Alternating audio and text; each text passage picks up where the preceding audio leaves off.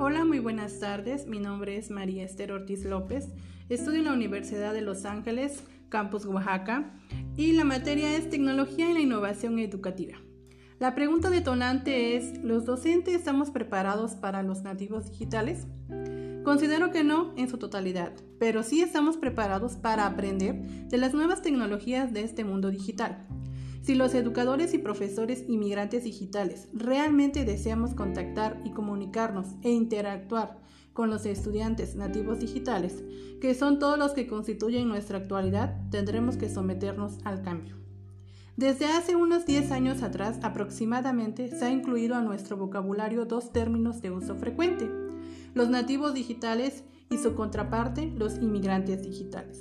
Para Preskin, en su libro Nativos e Inmigrantes Digitales, hace la precisión de nativos por aquellos jóvenes que han nacido y crecido con la tecnología, mientras que los inmigrantes son los de generación anterior que han, adaptado la tecnología más tarde en su vida. Ante esto se genera una brecha digital entre el alumno nativo digital y el docente inmigrante digital, que piensa de manera diferente. Mientras que el docente se está adaptando a la tecnología, el alumno quiere explorar y contrastar si lo que está recibiendo es real y cómo se manifiesta en el mundo.